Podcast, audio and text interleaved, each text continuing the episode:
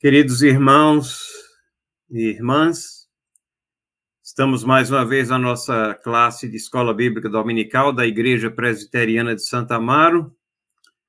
Desta feita, nós vamos examinar é, dois livros, o livro de primeiro e o livro de segundo Samuel, nessa série que nós estamos fazendo aqui com vários professores aqui que estão se alternando, e nesta manhã, primeiro e segundo Samuel, nós iremos dar uma olhada nos pontos principais, obviamente, são dois livros extensos, e não dá para nós entrarmos em grandes detalhes, mas na expectativa, esperança e oração de que você é, continue lendo a palavra de Deus, se interessando é, por conhecê-la cada vez mais, e também é, vendo como é que há, uma conexão entre todos esses livros e como todos eles apontam para Jesus Cristo, nosso Salvador, o Messias prometido, e como Deus tem um plano maravilhoso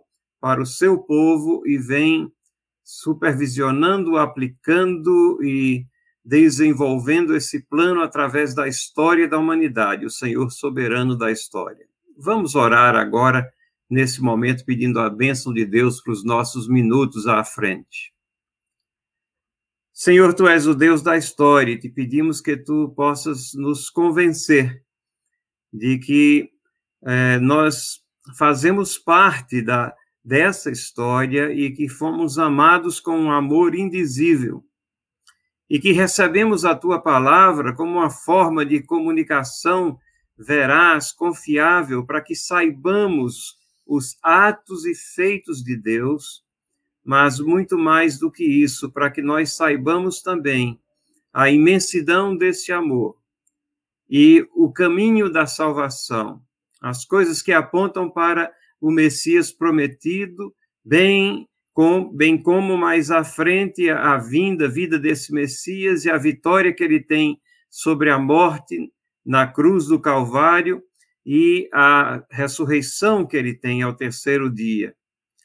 E todas as doutrinas que aqui são ensinadas e que nos foram aplicadas pelo próprio Jesus, pelos apóstolos, que nós possamos é, prezar a tua palavra, ter amor à tua lei, como tu nos exortas nesta mesma palavra. Se conosco agora nesses momentos, em nome de Jesus. Amém. Então, irmãos, estamos vendo aqui primeiro e segundo Samuel. O tema desses dois livros é Deus regente da história, firmando né, e confirmando a ascendência de Cristo em Davi. Tudo que está sendo, que está ocorrendo aqui, que está acontecendo aqui é, nesses livros e que é uma sequência do livro de Juízes e Ruth, que nós tivemos oportunidade de examinar e olhar no domingo passado, tudo isso faz parte do plano maravilhoso de Deus. E é Ele, o Senhor da história, o regente da história, que vai confirmando passo a passo todas as profecias de que a semente da mulher esmagaria a cabeça da serpente, Satanás seria derrotado, nós como povo seu, somos libertos da escravidão do pecado e levados passo a passo para momento, um momento onde nós estaremos na presença eterna do nosso Senhor e Salvador, Cristo Jesus, do Deus Todo-Poderoso da Trindade Santa. Então, a ocasião que esse livro eh, nos apresenta aqui é essa ligação entre o livro de Juízes e o reinado de Salomão. E temos aqui três grandes é, personagens, né? Samuel, Davi e Saul. Poderíamos até inverter Samuel, Saul e Davi, porque a maior parte dos dois livros fala sobre Davi. Mas é, na sequência, Davi também aparece no meio do reinado de Saul. Então, os anos que nós temos aqui é desde o ano 1105 até o ano 970 antes de Cristo, ou seja, eles cobrem até o final do reinado de Davi e desde a infância de Samuel. O autor, nós não sabemos quem é o autor, não está especificado, são várias fontes, provavelmente, que foram utilizadas, vários registros, muitos desses aqui, com toda probabilidade, pela riqueza de detalhes, foram registros realizados pelo próprio Samuel. Como nós vimos domingo passado, Samuel é considerado o autor de Juízes, e nada mais natural que ele dê sequência a esses registros aqui na sua própria história. São detalhes íntimos que ele conhecia de sua família, de sua história, de sua infância e dos primeiros é, momentos aqui onde ele é comissionado a fazer a unção dos primeiros reis de Israel. Mas, é, o, obviamente, que os livros eles continuam a narrativa após a morte de Samuel. Então, deve ter sido alguma pessoa, na, mais ou menos nesse ano de 950, é, quando o, já no reinado de Salomão, coloca todas essas coisas em ordem aqui para nossa compreensão. Obviamente, nós acreditamos que são palavras inspiradas pelo Espírito Santo de Deus. Aqui está tudo aquilo que nós precisamos e devemos saber para ter uma compreensão desses pontos da história que são muito relevantes e também do significado espiritual de cada um deles para as nossas vidas. Esses livros aqui têm essa expressão que ela é recorrente também em vários locais. É, por exemplo, quando se refere a um, um local geográfico, diz assim: é chamado dessa maneira até os dias de hoje. Então, mostrando que está falando de uma história remota, mas que aquela designação permanece até a época em que está sendo escrita. Um exemplo disso está em 1 Samuel, capítulo 30, versículo 35. Então, esses são os dados, assim, iniciais para que a gente possa ir firmando a nossa compreensão. Dois versículos chaves aqui sobressaem-se e eu trago aqui para nossa apreciação e compreensão. Em 1 Samuel, eu destacaria essa questão do reinado de Saul. Obviamente que a pessoa é, de extrema importância é o próprio Samuel, mas é ele que faz a unção dos dois reis, como eu disse. E a unção do rei, do rei Saul, ela vem atender um anseio do povo, apesar de todos os avisos que são dados por Deus ao povo. A motivação não era plena, não era boa, não era é, com inteireza de coração. Ali o povo estava com segundas intenções quando queria um rei. E o verso, os versos 19 e 20 do capítulo 8 de 1 Samuel diz assim: Teremos um rei sobre nós, para que sejamos também como todas as nações. O nosso rei poderá governar-nos, sair adiante de nós, fazer as nossas regras. Havia um clamor por um líder para que fossem como todas as nações. Em 2 Samuel, é, nós temos aqui no capítulo 7, versículos 12 a 13, essas aqui são palavras de Deus a Davi. Nesse capítulo 7, é um capítulo onde Deus renova um pacto, faz um, um, é, um pacto, detalha esse pacto com Davi, e ele diz assim: Quando os teus dias se cumprirem e descansarem com teus pais, então farei levantar depois de ti o teu descendente, que procederá de ti, e estabelecerei o seu reino. Este edificará uma casa em meu nome, e eu estabelecerei para sempre o trono do seu reino. Obviamente que aqui nós temos aquilo que é chamado de dupla perspectiva em profecia. É, nós temos não somente a profecia de alguma coisa mais próxima, como é o reinado de, de, de Salomão, né? ele seria o descendente que viria depois de Davi. Salomão é aquele que iria erguer o templo, fazer a casa, Mas a, a promessa aqui, a colocação, ela vai muito além de Salomão. Ela é também uma colocação messiânica, apontando para aquele que o trono é para sempre. O reinado de Davi é para sempre. Então, isso é uma referência clara aqui ao Messias prometido, que é chamado de filho de Davi tantas vezes na palavra de Deus, é reconhecido como tal, e o fato dele ser descendente de Davi, e ele vem implantar o reino de Deus, alguma coisa que tem uma amplitude infinitamente maior do que um mero e simples reinado terreno aqui. Então, são dois versos chaves que nos ajudam aqui a já ir compreendendo um pouco mais esses dois livros da palavra de Deus. Deixe-me dar um esboço desses dois livros.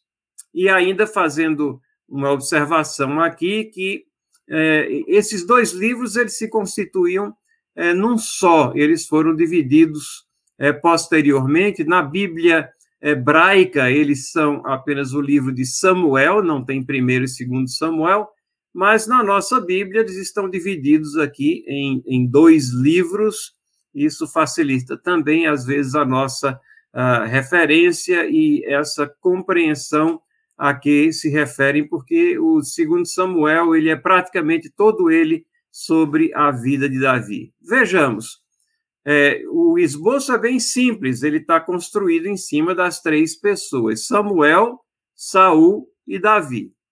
Então, Samuel é o último juiz.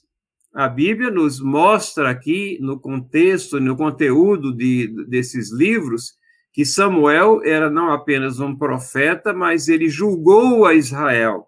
Essa expressão está no livro, então ele é considerado o último juiz como também Eli, que precede Samuel, é, é chamado de juiz. Então, nós temos ainda dois juízes remanescentes que não estão mencionados no livro dos juízes, mas que fazem parte daquele período dos juízes.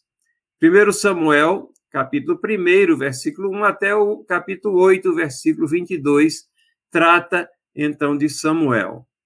E aí nós temos é, Saul, aqui como o primeiro rei.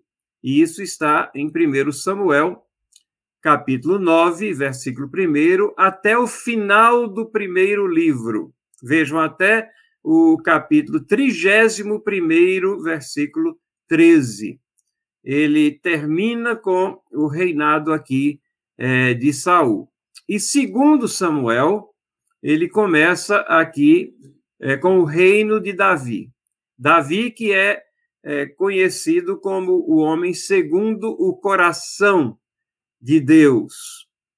Essa referência aqui está em 1 Samuel 13, 14, ainda que nas nossas versões é, diz assim, o homem no qual Deus se alegra, mas no original, essa a raiz dessa palavrinha aqui, lebab, ela, ele significa é, coração, pessoa interior, é o termo que é traduzido como coração em diversas outras partes no Antigo Testamento, e lá em Atos capítulo 13, versículo 22, fazendo referência exatamente a Davi, fala dele como sendo o homem segundo o coração de Deus. Então, isso vai de 2 Samuel, capítulo 1, até o 24 capítulo, todo o segundo livro de Samuel. Obviamente que Davi, tendo uma vida é, extremamente movimentada, é, rica em detalhes aqui, nós devemos subdividir esse terceiro ponto. Mas pelo menos você deve se lembrar disso aqui. Samuel, né, vai do capítulo 1 até o capítulo 8, Saul, do capítulo 9 ao 31, e Davi, todo o livro de 2 Samuel. Na terceira parte, nós temos a coroação sobre o reino, e note que tudo aqui está amarrado da palavra reino, que vai do capítulo 1 até o sexto versículo do capítulo 5, a consolidação do reino, que vai aqui em duas etapas, no capítulo 5, versículo 7, até o 6, versículo 23, e depois do capítulo 8, versículo 1, até o décimo capítulo, versículo 19. O compromisso divino a Davi quanto ao reino são aquelas palavras de Deus que nós já vimos um verso delas, um texto extraído dela, que está inserido nesse meio tempo aqui no capítulo 7, versículos 1 a 29. Temos então alguns incidentes, né, que são dolorosos, que são, mas a Bíblia é um livro veraz, ela retrata o pecado e retrata as consequências do pecado também. Os crimes de Davi dentro do reino estão lá no capítulo 11 de 2 Samuel, versículos 1 a 27. E os conflitos de Davi afetando o reino vão do capítulo 12 até o capítulo 20, e finalmente nós temos a conclusão do reino de Davi, do capítulo 21 até o final desse livro de 2 Samuel. Então, esse é o esboço de 1 e 2 Samuel, e para que nós tenhamos ainda uma compreensão como se encaixam esses livros dentro dos outros livros históricos, às vezes a gente se confunde um pouco, porque a gente vê o relato de alguma coisa que aconteceu com Davi no livro de Samuel, e aí a gente chega lá no livro de Crônicas e está vendo também relatos sobre Davi. Deixe-me é, colocar aqui, é, já pulando aqui, deixe-me pular esse, esse slide aqui, e chegar a essa é, configuração aqui. Em 1 Samuel, nós temos a vida de Samuel, que é o último juiz, o reinado de Saul, a ascensão de Davi e Davi caçado como um fora da lei. Quando Saul é, é ungido rei, há um período intenso ali desse reinado de Saul, onde a principal ocupação dele era caçar Davi. Segundo Samuel e Primeira Crônicas, vejam, dois livros aqui, nós temos esses dois livros sobre Davi. Davi completa a conquista, o reinado pleno de Davi, histórias da corte de Davi. E primeiro e segundo reis, que vão ser os livros que vão ser vistos na sequência domingo que vem, e segunda crônicas vão falar do reinado de Salomão a divisão da monarquia, a história da monarquia dividida, o exílio de Israel. Então, todos, e o exílio de Judá. Todos os reis ali de Israel, nós vamos ver a história aqui, é, nesses livros aqui, primeiro, segundo rei e segunda crônicas. Todos aqueles vários reis, os reis maus, os reis bons, quem eram os reis de Israel, quem eram os reis de Judá, porque o reino foi dividido, depois do reinado de Salomão. Isso aqui é para nós nos situarmos. Aquela é, transparência que eu pulei, ela apenas ressalta alguns pontos principais que estão é, no livro de primeiro e segundo Samuel. Mas nós vamos ver isso aqui ao longo da nossa exposição também, porque o nosso tempo é curto e nós temos que correr aqui para não esgotarmos né, e não passarmos demais da nossa hora. Primeiro, vamos ver a questão da vida de uh, Samuel. Como é que nós temos aqui, logo no início do livro, detalhes aqui sobre o nascimento de Samuel e como é que foi aqui. Nós temos a história da família de Samuel, da mãe de Samuel, Ana, uma, uma situação de atribulação, de livramento e de adoração. E essa história que está aqui nos primeiros dois capítulos de Samuel, elas marcam esse início da história e contam, é, é elas são centralizadas em cima de duas orações que são feitas pela mãe de Samuel. Ora, aqui nós temos no capítulo 1, versículo 1 até o versículo 5, a descrição da família dele. Elcana, que era o pai, e tinha duas esposas, Ana e Penina. E havia uma rivalidade entre essas, essas duas esposas, de tal maneira que Penina vivia atribulando a Ana, porque Ana não tinha filhos, e Penina, ela tinha vários filhos. Elcana amava muito a Ana, mas, na realidade, é, ela continuava estéril e Penina se fazia valer dessa situação para estar atormentando, atribulando Ana o tempo todo, principalmente quando subiam na peregrinação para oferecer os sacrifícios. A primeira oração que nós temos aqui está lá é, no versículo 11 desse primeiro capítulo. E a primeira oração que Ana faz é, é essa: Senhor dos exércitos, se benignamente atentares para a aflição da tua serva, e de mim te lembrares, e da tua serva te não esqueceres, e lhe deres um filho varão ao Senhor, o darei por todos os dias da sua vida, e sobre a sua cabeça não passará navalha. Ana faz um voto a Deus e, e suplica a Deus que lhe dê um filho. Vocês já pensaram quantas vezes na história que nós estamos examinando nós encontramos ocasiões de esterilidade, onde é, parece que o plano de Deus vai ser interrompido de alguma maneira, mas não. Aqui nós temos Samuel, que é uma pessoa importantíssima nessa história, também marcada por um, um milagre de Deus que atende à oração de Ana e faz com que ela tenha é, um filho. Mas nós vemos aqui, nessa primeira oração, é, a, a, o contexto dessa oração. Né? Ana provocada pela rival. Né? Os versículos é, 6 e 7 dizem isso muito claramente a sua rival a provocava excessivamente para a irritar. E no versículo 7 diz assim: Todas as vezes que Ana subia à casa do Senhor, a outra a irritava, pelo que Ana chorava e não comia.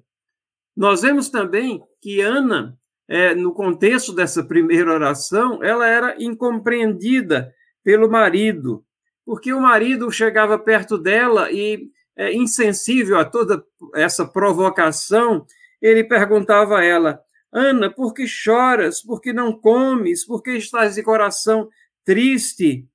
E ele se comparava à questão dos filhos e dizia: Não sou eu para você melhor do que dez filhos, né? É muita pretensão aqui, mas ele queria que ele servisse de compensação pela esterilidade dela. Ora, esterilidade naquela época, principalmente, era uma coisa terrível, porque davam intenso valor à, descendência, à descendência aos filhos, e isso era uma causa de grande é, tribulação, de grande dor a Ana aqui também.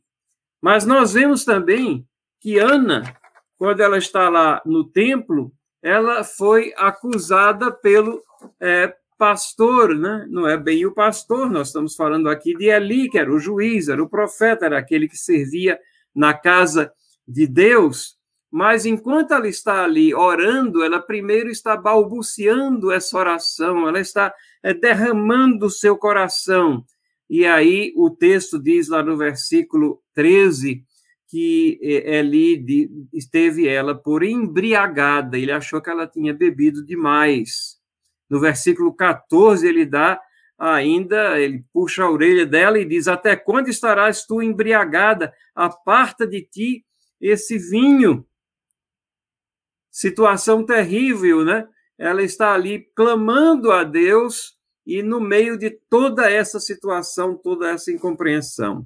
Mas a grande esperança é exatamente o contexto da oração, logo depois dela, mostra que ela é compreendida e abrigada por Deus. Isso vai do versículo 17 até o 23 do capítulo 1.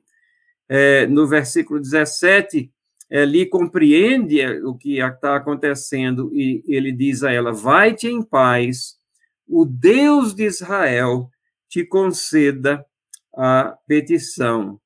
E lá no versículo 19, ah, nós lemos assim: Lembrando-se dela, o Senhor né, faz com que ela conceba e tenha um filho. O cumprimento da promessa, então, ocorre.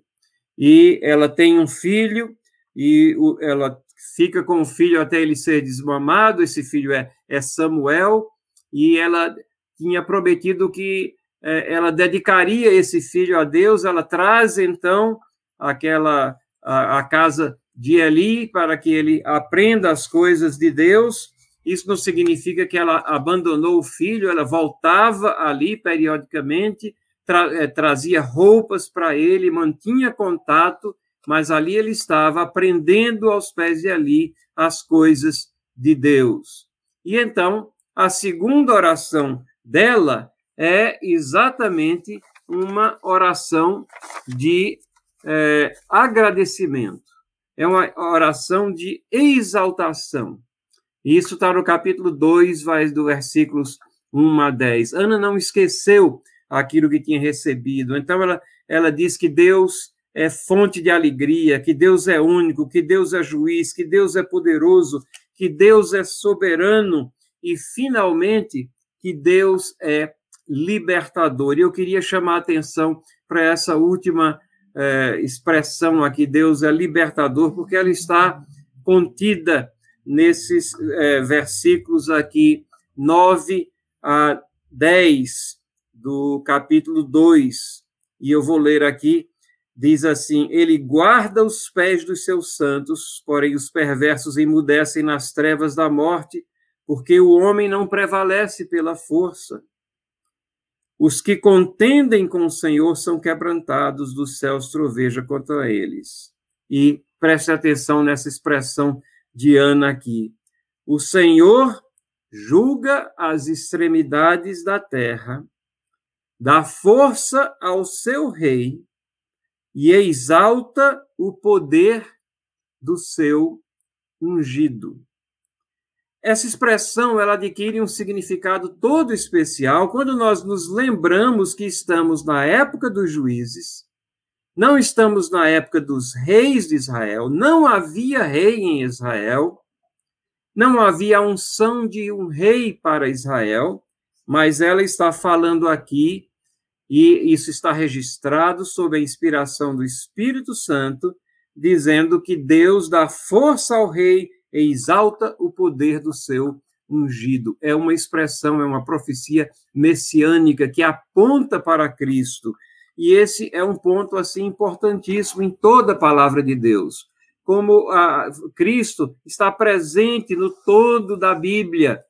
E como nós temos aqui nessa oração de agradecimento de Ana perante aquilo que Deus tinha feito por ela, é, como Deus vai é aquele que liberta do opressor e nós somos libertos da opressão do pecado, das cadeias do pecado, exatamente pelo nosso Rei, pelo ungido de Deus, por Jesus Cristo, o único nome no qual há salvação.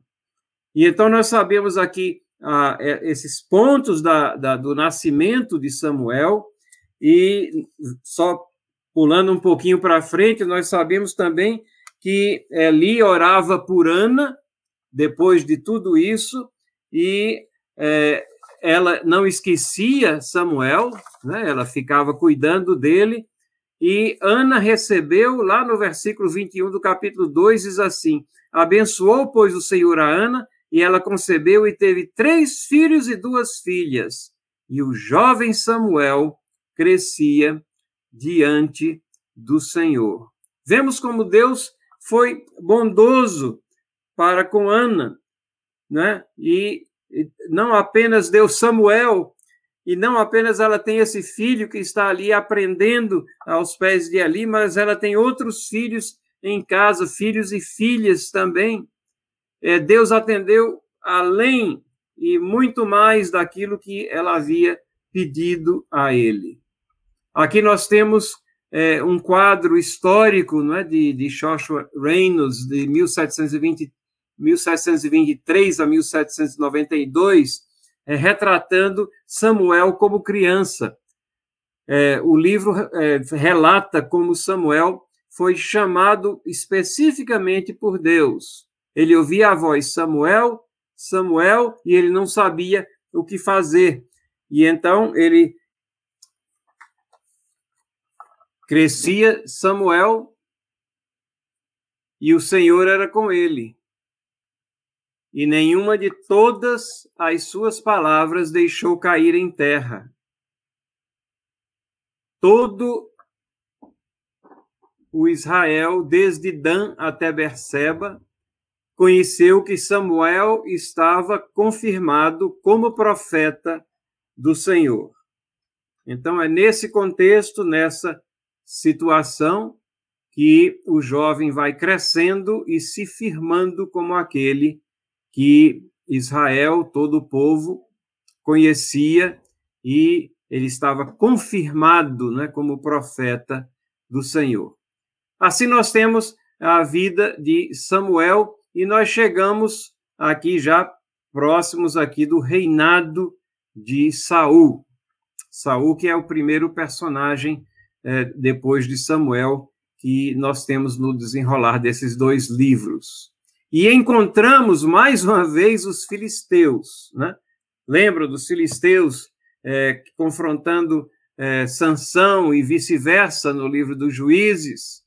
Os filisteus eram um povo especial que não estava relacionado originalmente entre as sete nações cananitas que seriam conquistadas. Lá em Deuteronômio capítulo 7, versículo 1, nós temos assim: Quando o Senhor teu Deus te introduzir na terra, a qual passas a possuir, e tiver lançado muitas nações diante de ti, e aí começa a nominar essas nações: Eteus, Gigazeus, Amorreus, Cananeus, Ferezeus, Eveus, Jebuseus. E diz assim: sete nações mais numerosas e mais poderosas do que tu.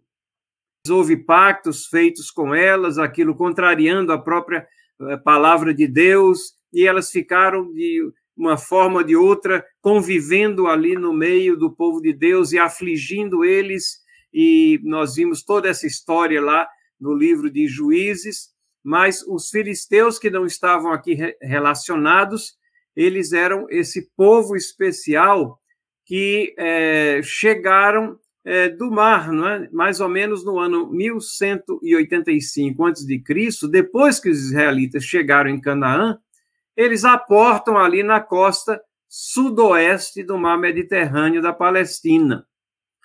E é, em cinco cidades principais eles tomam ali é, e fundam cidades de tal forma que eles ficam estabelecidos nessas em cinco cidades principais. Nós vamos ver essas cidades mais à frente. A origem deles é, é Misrainita, Misraim era o neto de Noé, e ah, vem da ilha de Caftor, esses é, chamados povos do mar, essa ilha, que não temos assim um posicionamento muito claro a que se refere, mas ela é referida em Amós 9,7, Jeremias 47,4, provavelmente é uma referência às ilhas de Creta ou Chipre. Esse, os filisteus faziam parte desse grupo maior chamado os povos do mar. Né? E eles eram conhecidos pela beligerância, pela violência, e ah, eles vão sempre é, aportando em busca de território para ocupar. Ocorre que eles foram expulsos do Egito pelo faraó Ramsés III e vêm se estabelecer exatamente em Canaã, naquela região costeira. E essa permanência por ali vai durar até aproximadamente o ano 650 por aí antes de Cristo, e a, a região palestina passa a derivar o nome é, do, do, do, nome filisteu, porque em latim aí é filistinus, e daí vem, vai se modificando o nome, né, e Palestina provavelmente é uma derivativa do próprio nome filisteus, que ficaram lá tantos séculos ali naquela região. E sempre foram inimigos ferrenhos do povo de Deus e sempre tiveram né, suas próprias práticas, religião, religiões e coisas que desagradavam a Deus ocorriam ali naquela terra, como também nas demais nações que não foram plenamente conquistadas pelos judeus. Aqui está aquilo que nós podemos chamar a Pentápolis dos filisteus, ou seja, as cinco cidades principais dos filisteus: Ecrom, Asdod, Askelon, Gate e Gaza. Tem alguns nomes aqui que até nós podemos é, reconhecer, né, como Gaza, contemporaneamente, é, é o nome que permanece até hoje, a faixa de Gaza, aquela que está ali ao, ao sul de, é, de Israel, ali é, fazendo uma espécie de, de zona de amortecimento entre a, a parte da península do Sinai e a nação moderna de Israel. Os israelitas foram atribulados com a ameaça dos filisteus durante a vida de Samuel, Saul e nos anos iniciais do reinado de Davi. Davi é, conseguiu né, uma espécie de paz relativa de, e conquistou os filisteus, mas eles vêm a ressurgir ao longo da história, sempre ali nesses enclaves que nós estamos vendo aqui nessa uh, transparência aqui. O reino, o reino de Saul, ele compreende é, essas partes aí colocadas em verde, né? É, os filisteus eram uma ameaça constante. Os israelitas, eles exigiram um rei que os liderasse, né? A semelhança das nações vizinhas, nós vemos isso. Samuel unge Saul como rei de Israel, atendendo ao clamor do povo, mas não sem dar antes várias advertências, dizendo: olha, vocês querem um, um grande governo, ele vai sugar você de várias maneiras, dos seus bens, de suas propriedades, com seus impostos, com suas demandas, com a sua corte. Mas eles não queriam dar ouvidos, eles queriam ser iguais às outras nações. Saul realmente era um grande guerreiro, era uma pessoa que tinha uma aparência é, formosa e um porte, ele, a, a, palavra de Deus diz que a, acima da cabeça de todas as pessoas ele sobressaía, ou seja, ele era mais alto do que as pessoas ao seu redor, e ele reprimiu os amonitas ao leste e os filisteus ao oeste, teve suas vitórias também com relação aos filisteus. Mas finalmente ele foi derrotado e morto na batalha do Monte Gilboa nós é, vemos que praticamente o reino de Saul ele vai aqui do Mar da Galileia, se estende um pouquinho para cima e é, fica mais ou menos na metade do Mar Morto, né? Essa é, esse é o reino de Saul. Depois a gente vai fazer uma comparação com o reinado de Davi e nós vamos ver que o reinado de Davi, ou o reino de Davi, o território de Davi é mais extenso do que o território de Saul. Davi ele entra em cena no meio desse reinado de Saul. E, e é uma situação bastante curiosa, porque é, Saul foi ungido rei, e é, ele é o rei, né, em sua é, é, plenitude, foi ungido, mas ele começa a, a, a desobedecer a Deus, e então Samuel é comissionado a ir ungir a Davi, que é o rei escolhido por Deus. E ele é ungido muito antes dele se tornar rei de fato. O rei de fato continua sendo Saul, mas o rei de direito é agora uh, ungido é, por Samuel, é, é Davi. Diz assim o texto no versículos 12 e 13 de 1 Samuel, capítulo 16: então mandou chamá-lo e fê-lo entrar. E deixe-me explicar aqui, vocês podem ler no texto lá, quando é, Samuel foi na casa de Jessé, o pai de Davi, é, ele mandou é, chamar todos os filhos assim que estavam lá e, e começou a fazê-los passar na sua frente, mas não era nenhum daqueles. E passaram todos os filhos, e, e nenhum daqueles, vamos dizer, tocou o sininho, né? Ou uh, Deus não falou a ele que era aquele que teria que ser ungido. Mas eram todos aqueles que, que pela aparência humana, pela experiência, pela idade, né, poderiam ser ungidos rei. No final, Samuel diz: Mas não tem mais ninguém ele disse: Não, tem o, o, o mais novo que está lá cuidando das ovelhas, manda chamar. Né? Então, o, o texto começa aqui: manda chamá-lo, fei-lo entrar. Ele era ruivo, de belos olhos e boa aparência. Disse o Senhor: Levanta-te e unge-o, pois é ele, este, este é ele. Tomou Samuel o chifre do azeite e o ungiu no meio de seus irmãos.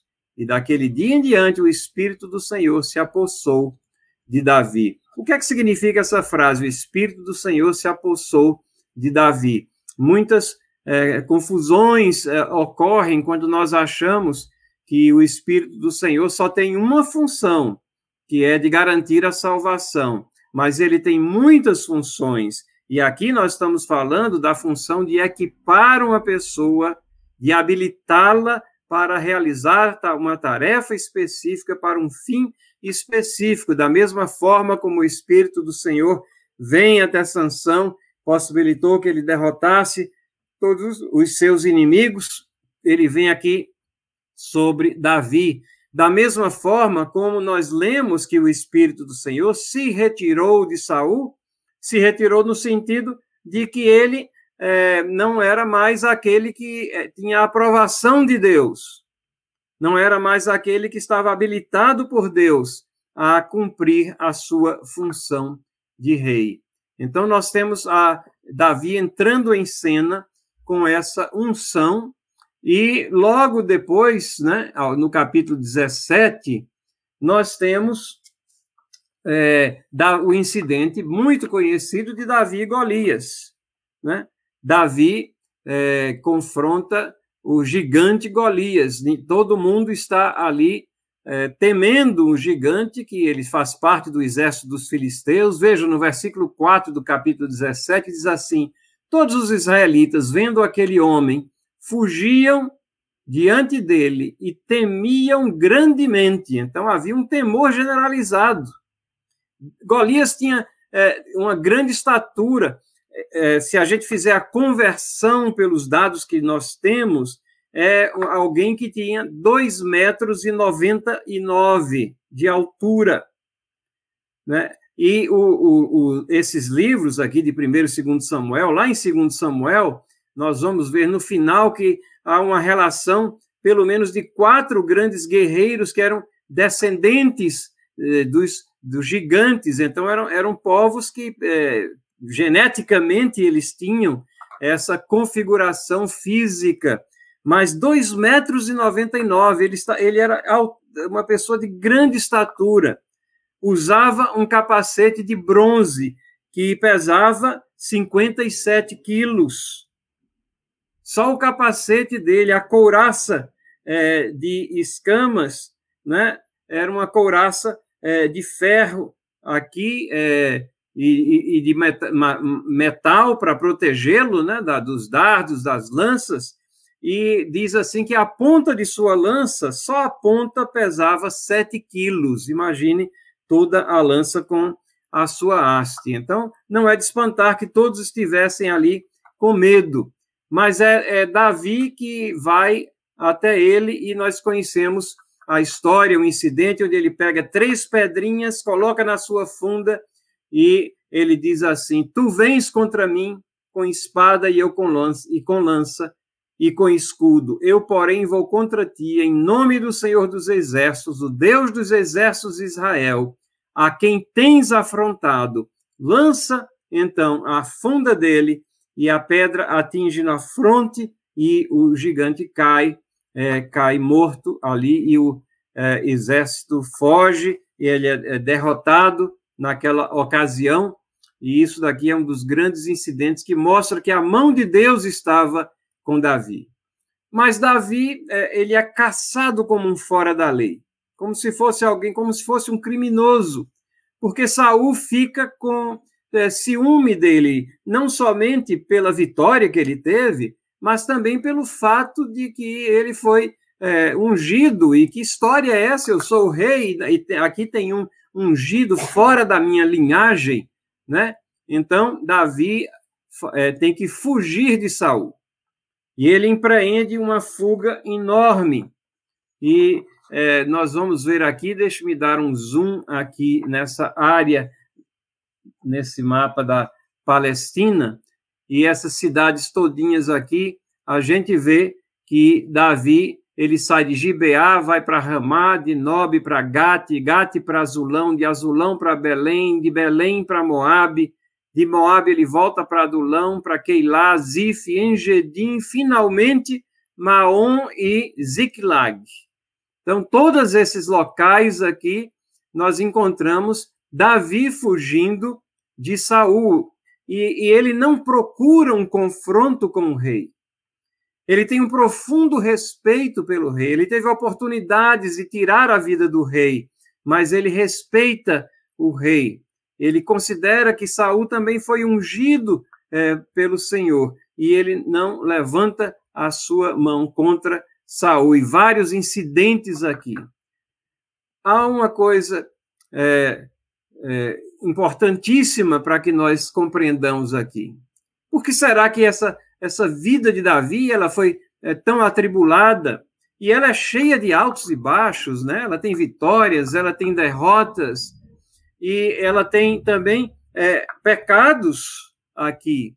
Mas não nos esqueçamos que grande parte dos salmos foram escritos por Davi. E esses salmos, eles retratam experiências pessoais vividas por Davi.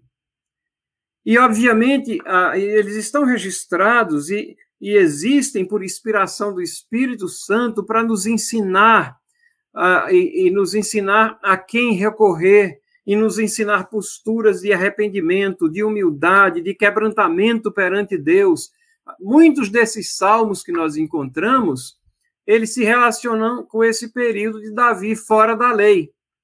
O Salmo 59, quando Saul tenta matar Davi, o Salmo 56, quando Davi foi capturado em Gate, o Salmo 34, quando Davi finge que era louco perante Abimeleque, o Salmo 142, quando Davi está na caverna, o Salmo 52, quando Doeg, o Edomita, trai Davi, o Salmo 54, quando os ifeus traíram a Davi, o 57, quando Davi se escondeu de Saul na caverna, o Salmo 63, quando Davi estava no deserto de Judá, e o Salmo 60, quando Davi lutou contra os Edomitas depois de uma invasão, Salmo 18, quando Davi foi salvo de Saul e de seus inimigos.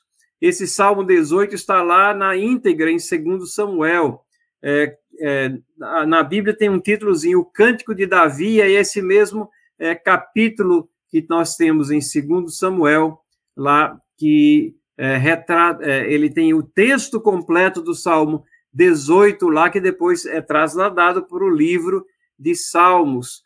Então, quantas coisas aqui, quantos é, textos maravilhosos eles fluíram exatamente dessas experiências de atribulação, mas também de livramento da parte de Deus. A primeira parte do, rei, do é, reinado de Davi nos leva até segundo Samuel. O reino de Saul termina com primeiro Samuel. Segundo Samuel, nós temos aqui os territórios desse mapa. Lembram que eu disse que iria fazer a comparação aqui. Agora, nós temos aqui num alaranjado mais escuro aqui o reino de Saul. E vejam como ele é bem menor do que o reino ou território de Davi e Salomão, que está aqui em azul. E ele se estende é, bem mais para o norte, bem mais para o sul, né? É, e ficam aqui de fora aquela região da Filístia, onde os filisteus têm, e a Fenícia também. Ah, os fenícios eram povos é, também é, mercadores do mar, eram povos que dependiam de seus navios e uma conjectura que a, até as nações ali ao redor da Fenícia dependiam deles pra, é, para o comércio, para o recebimento de materiais, para o escoamento de materiais, e eles estão nesse enclave aqui. A Fenícia é onde atualmente hoje é o Líbano. E temos ainda uma região verde lá em cima, que eram territórios que não estavam sob a regência de Salomão, mas que eram tributários de Salomão, ou seja, eles pagavam impostos a Salomão. Era uma espécie de tratado, mais ou menos no sentido: você me deixa em paz aqui e não vai guerrear contra, uh, contra eu, uh, e, e, nós vamos uh, pagar impostos para vocês. Então, essa era a situação uh, que nós temos aqui no reinado. Saul e Jonatas morrem na batalha de Davi, recebe o eh, Davi recebe morre na batalha, Davi recebe o relato e ele lamenta essas mortes e vai para Hebron. E então há uma guerra aqui entre a casa de Saul, ou seja, os descendentes de Saul, e a casa de Davi. Davi. Saul já não mais existe como rei, mas Isbosete, que é um, um dos filhos de Saul, ele se autoproclama o rei e há uma essa guerra aqui é, durante alguns capítulos nós lemos a descrição dessa guerra. Mas as tribos de Israel terminam reconhecendo Davi como rei, o reino dele é consolidado e finalmente é estabelecido em Jerusalém, em Sião. Até então, Davi estava em Hebron, que fica ao sul de Jerusalém. A arca é trazida para Jerusalém e Deus faz um pacto com Davi, nós vimos isso lá no começo, né, no capítulo 7 do segundo Samuel, e várias vitórias, várias guerras, Davi era um homem de guerras, terminam consolidando o território várias histórias, né, nós temos na corte de Davi, mas nós vamos nos ater somente a essa questão do grande pecado de Davi, que foi é, o seu adultério. Uma das últimas campanhas de Davi foi contra os Amonitas, na Transjordânia, e o exército já havia sido derrotado, mas estava numa espécie de operação de rescaldo na capital, Rabá. O, a descrição está em 2 Samuel 11, 1 e 10, 14. Davi, ele estava entregue ao ócio em Jerusalém, e durante as operações militares ele estava em casa, em vez de estar lá na frente da batalha, como se esperava dos reis. E ele vê Betsabá, a esposa de Urias, comete adultério, e quando descobre que ela está grávida, ele age para acobertar o mal feito e se envolve em pecados maiores. Eu creio que a gente pode é, pensar aqui nessa situação: a pessoa se envolve em pecado, vai tentando encobrir e vai se aprofundando cada vez mais em pecados maiores. Aqui nós temos uma representação, é um quadro de Peter Lastman, de 1611, Davi entregando a Urias uma carta que sentencia a sua morte. Urias, o esposo traído aqui. Veja como Davi tenta escapar da sua lava-jato, né? Ele dá início a esse esquema criativo. A natureza humana acha que pode esconder os seus pecados, mas é um esquema sistemático para esconder a evidência do seu pecado. Nos dias de hoje, quantas vezes nós não temos testemunhado situações assim, das pessoas tentando esconder aquilo que é auto-evidente, que já foi colocado com evidência muito grande, mas tentam esconder e enganar-se, enganar aos outros e enganar-se a si mesma. Chama Urias da frente de batalha. Por quê? Porque ele tenta esconder a gravidez como se fosse o resultado de uma união normal do casamento. Depois, ele é, vê que o senso de responsabilidade de Urias faz com que Urias se recuse a ir até a sua casa. Urias estava no calor da batalha, né? E a conjunção carnal era proibida aos guerreiros em tempos de guerra. Isso, isso vem desde Deuteronômio, capítulo 23. Urias não vai à casa. Então, Davi embriaga Urias, na expectativa de que ele fosse ao lar, se estivesse embriagado. No entanto, Urias passa a noite ali no terraço do palácio. Por último, Davi envia uma carta selada que continha a sentença de morte de Urias. E a determinação é essa: coloca ele na frente da batalha para que morra, né? Depois da morte de Urias, Davi traz a mulher dele, Batseba, para o seu harém, e ele acha que seu pecado está escondido, mas de Deus nada se esconde. E o profeta Natan depois confronta Davi com o seu pecado. As consequências são drásticas. O pecado dele traz muito choro, muito lamento. Ele, como consequência, ele perde é, o, o, filhinho. Ele é, e ele tem arrependimento é, sincero e profundo, mas o mal estava feito ali e é, é uma lição que nós não podemos esconder as coisas de Deus. No segundo Samuel, nós temos também registros de uma guerra civil que é gerada por Absalão. O filho de Davi se volta contra Davi. Nos capítulos 13 a 18, veja a descrição de Absalão. Não havia, porém, em todo Israel homem tão celebrado por sua beleza como Absalão. Da planta do pé ao alto da cabeça, não havia nele defeito algum. Que descrição, né? Mas a, a sede de poder que Absalão tinha faz com que é, ele e pretendentes ao poder usem de astúcia e má fé para manipular pessoas. No capítulo 15, a gente pode distinguir várias dessas características e é incrível como elas se repetem, né? Nós temos visto isso em décadas passadas também, né? As pessoas é, mostram ostentação e demonstração de poder. No é, versículo 1 do capítulo 15, fala que Absalão fez aparelhar para si um carro e cavalos e 50 homens que corressem adiante dele. Né? E assim é, por diante, nós não vamos ler todos os versos, mas ele tinha uma comunicação convincente ele tinha mentira nos seus lábios, ambição e engano, bajulação, ele bajulava as pessoas.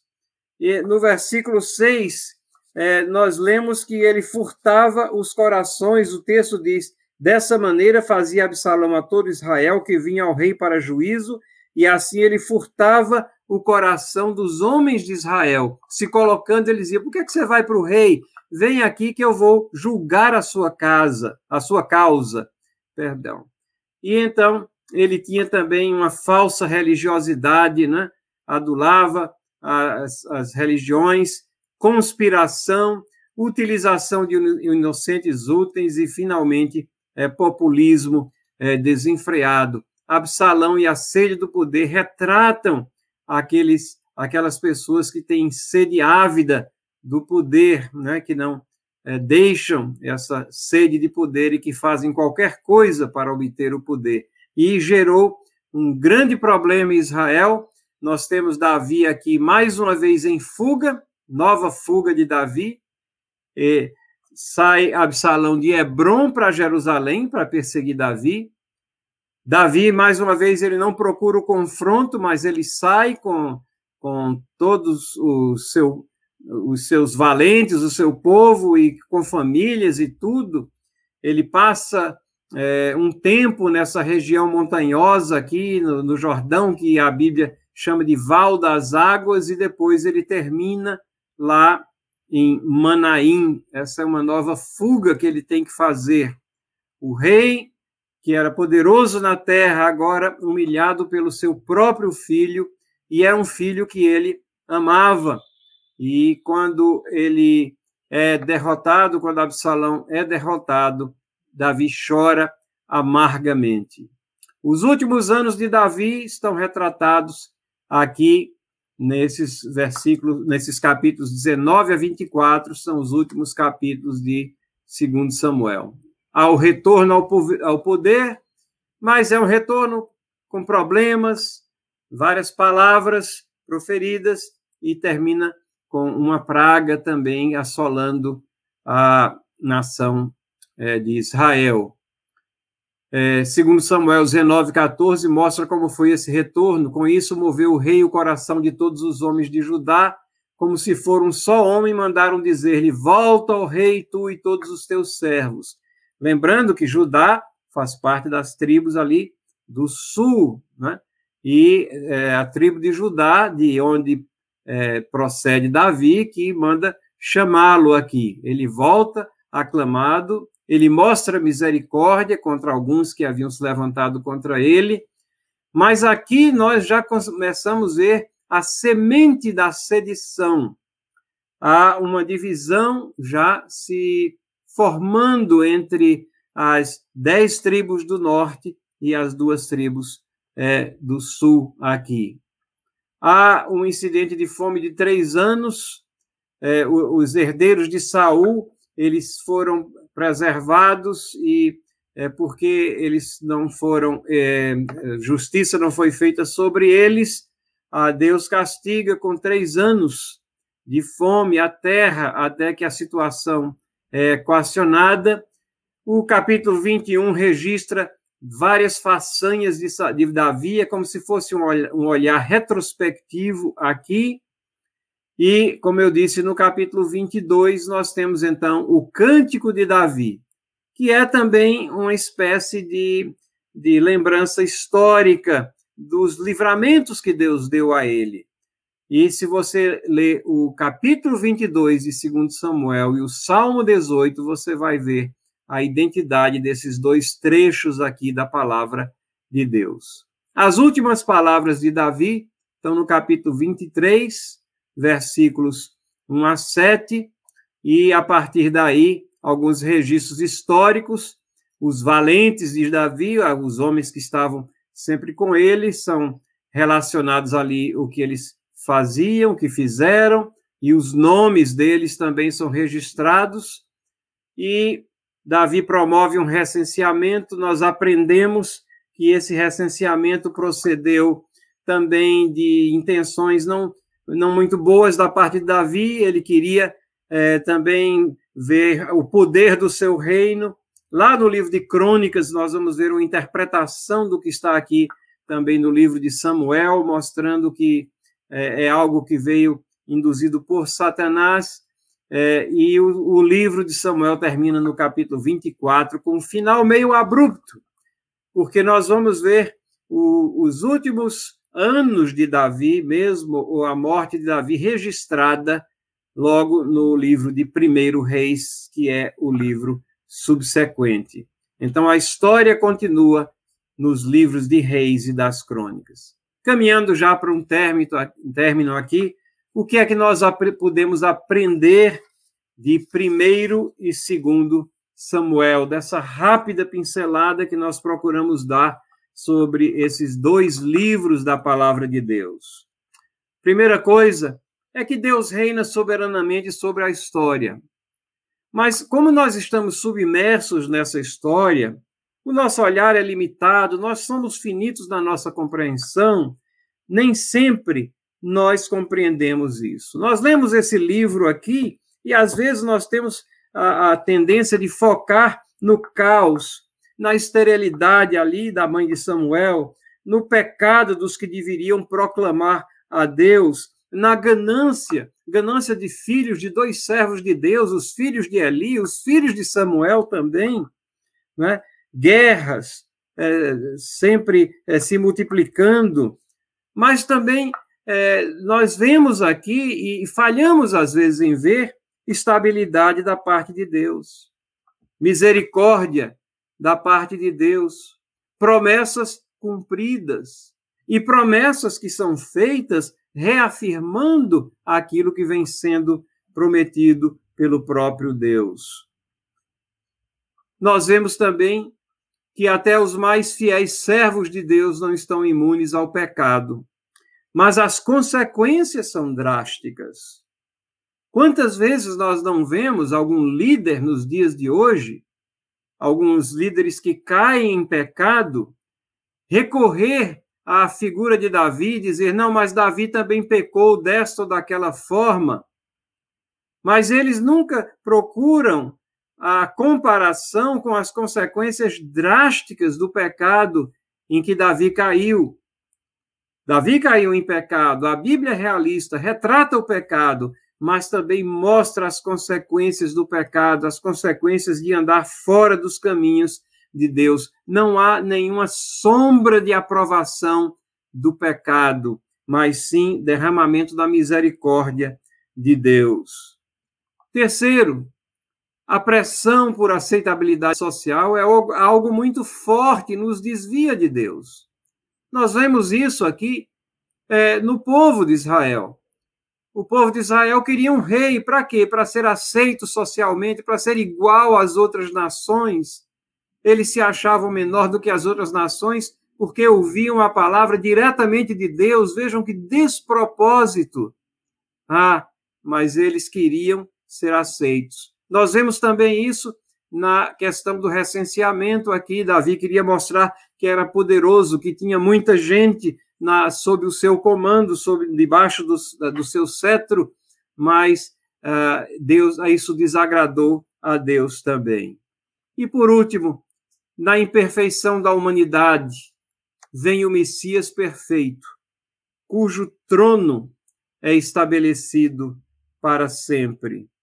Veja, é, o Messias é chamado tantas vezes de filho de Davi. Na imperfeição da humanidade vem o Messias perfeito.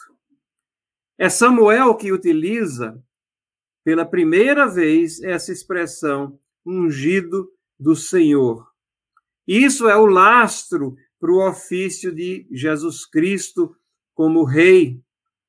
Então, na imperfeição né, do, do, da, de Davi, nós temos também é, demonstrações da misericórdia, da graça de Deus.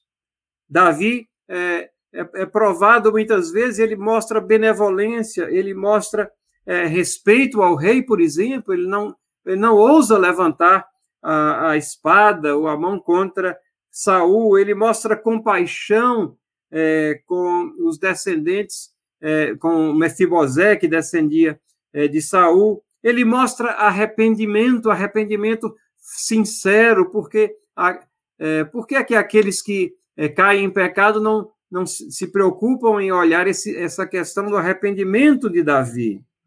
E nós vemos a promessa também aqui, lá no capítulo 7 de 2 Samuel, o teu reino será estabelecido para sempre. É nesse reino que nós confiamos, no reino do Messias prometido, que já veio, Jesus Cristo, Senhor nosso, único nome no qual há salvação, que possamos confiar nele, que possamos é, prezar a palavra de Deus e compreender o porquê de tantas situações que são difíceis de entendimento, né? É, pelos pecados retratados, pelos desvios, mas a Bíblia é um retrato fiel da história da humanidade, da natureza humana. E, ao mesmo tempo, da graça de Deus, da benevolência de Deus e de um plano que Deus tem e que soberanamente ele vem desenvolvendo esse plano, aplicando esse plano e levando a história para o término que ele quer, que ele deseja, que ele planejou. Que Deus nos abençoe. Na semana que vem, nós vamos ter primeiro e segundo reis, se Deus assim o permitir. Que Deus nos abençoe.